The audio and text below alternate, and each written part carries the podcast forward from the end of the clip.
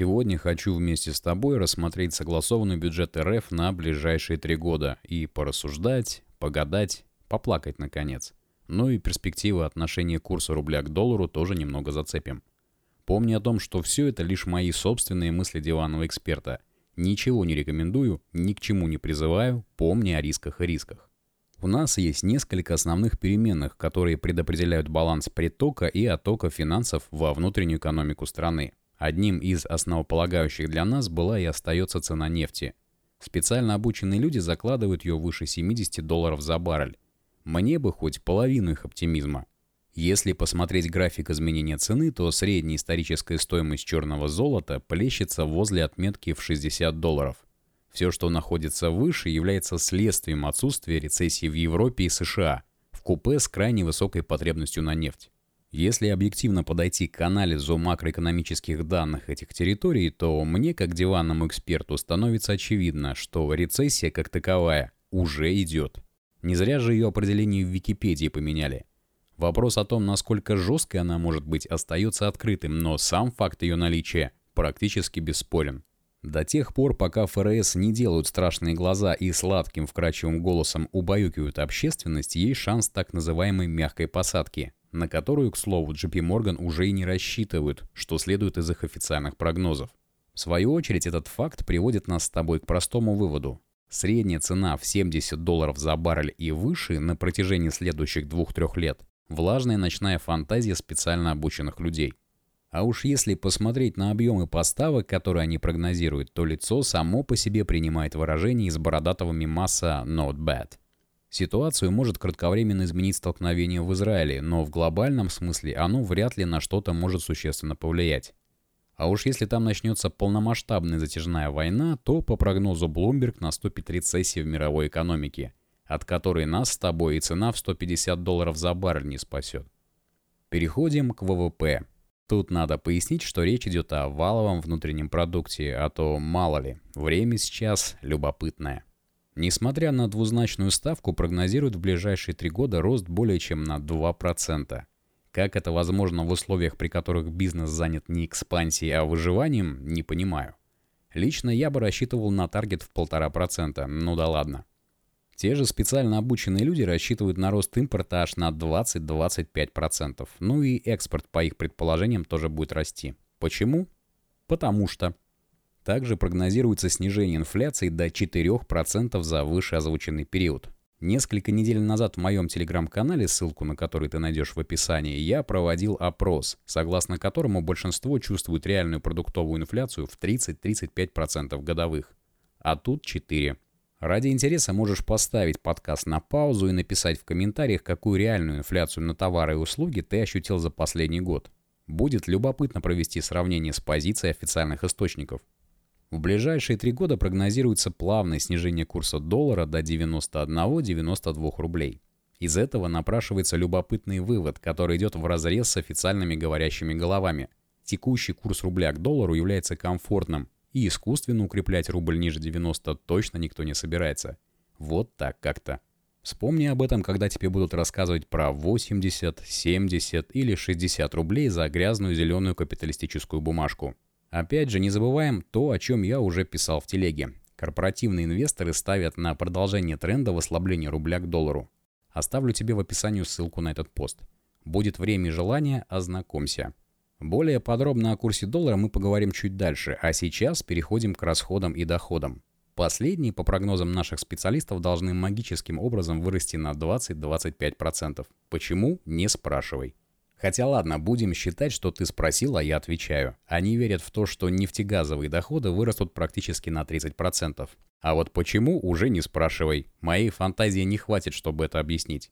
Если что, формирование бюджета происходило до событий в Израиле.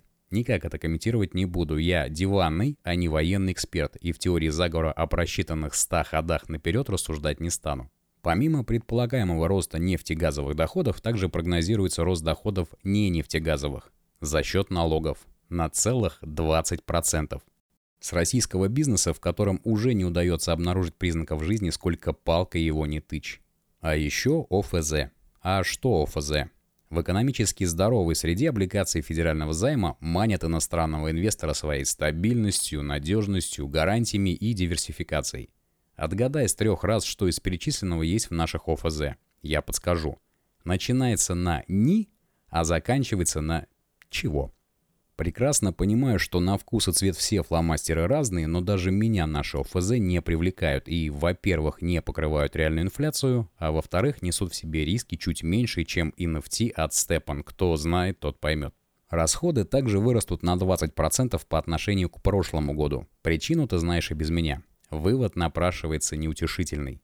Раз средства уже заложены, то верхушка собирается продолжать развивать текущую внешнеполитическую жополость как минимум до конца 2024 года.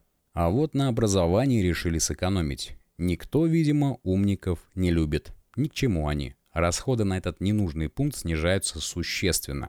Даже несмотря на то, что удалось сэкономить на школьных завтраках, то есть на образовании, ближайшие два года будут дефицитными. Даже с официальной позиции. Даже с учетом прогнозируемой цены на нефть, объемов продаж, курса доллара и всего вышеперечисленного. Единственный способ получения баблишка, до которого я, диванный эксперт, смог додуматься – повышение госдолга. Да, повторение дефолта 98 -го года нам не грозит. По крайней мере, пока. Но, как говорится, тенденция любопытная. Переходим к курсу рубля и заодно вспомним поучительную историю о мальчике, который кричал «Волки!» Под соусом недавнего указа, который вводит валютные ограничения для экспортеров. У меня складывается чувство дежавю. Как только курс несколько раз ранее переходил за выдуманную нами с тобой психологическую отметку в сотню, ты же помнишь, что по версии специально обученных лиц никакой отметки на самом деле не существует. Всегда проводили словесные интервенции о возможных валютных ограничениях. Рынок ненадолго пугался, курс уходил ниже сотки. При этом с каждым разом эффект от этих слов закономерно становился слабее. Когда вербальная магия окончательно перестала работать, в ход пошел прямой официальный указ – что ж, данных из официальных источников по поводу фактического объема потенциальной валюты, на которые нам при расчетах можно было бы опереться, на момент подготовки данного материала попросту не существует, а потому будем предполагать. Судя по некоторым косвенным признакам, можно судить о том, что лишь около 1% от всех компаний в текущих условиях неопределенности скапливали на своих счетах большие объемы недружественной валюты – все остальные, опасаясь потенциальных заморозок, уже активно проворачивали схематозы разного уровня изощренности. Частично об этом упоминалось в одном из выступлений Эльвиры Сахибзадовны, которая прямо говорила о том, что валютный контроль в текущей ситуации мало что решит. Если мое предположение действительно верно, то объемом валюты, которая польется на рынок от экспортеров, можно будет просто пренебречь. Вся текущая коррекция может сводиться лишь к очередной волне паники, разгоняемой СМИ, и волна эта с каждым разом, нужно признать очевидный факт, становится все меньше. Вспоминая первое упоминание о вводе контроля, можно заметить, что рынок моментально корректировался на 8%, что даже близко не наблюдается при непосредственном вводе ранее упомянутого контроля. Восприимчивость стрелянного воробья постепенно слабеет.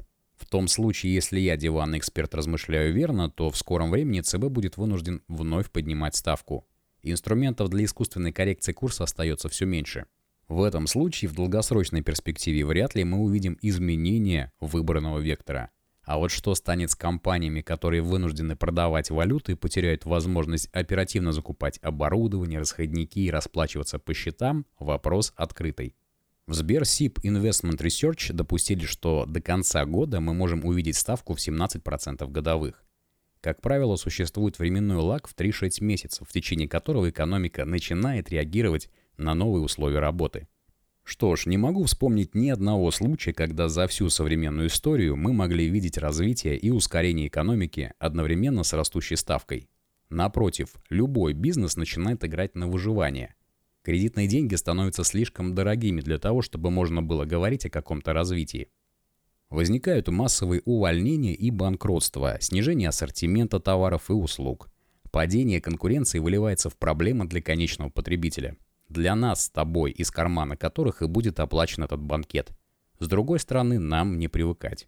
Подводя итог к вышесказанному, можно предположить, что в ближайшие 2-3 года нам придется затянуть пояса на пути к светлому будущему, которое обязательно настанет. Но не сейчас, не навсегда и не для всех.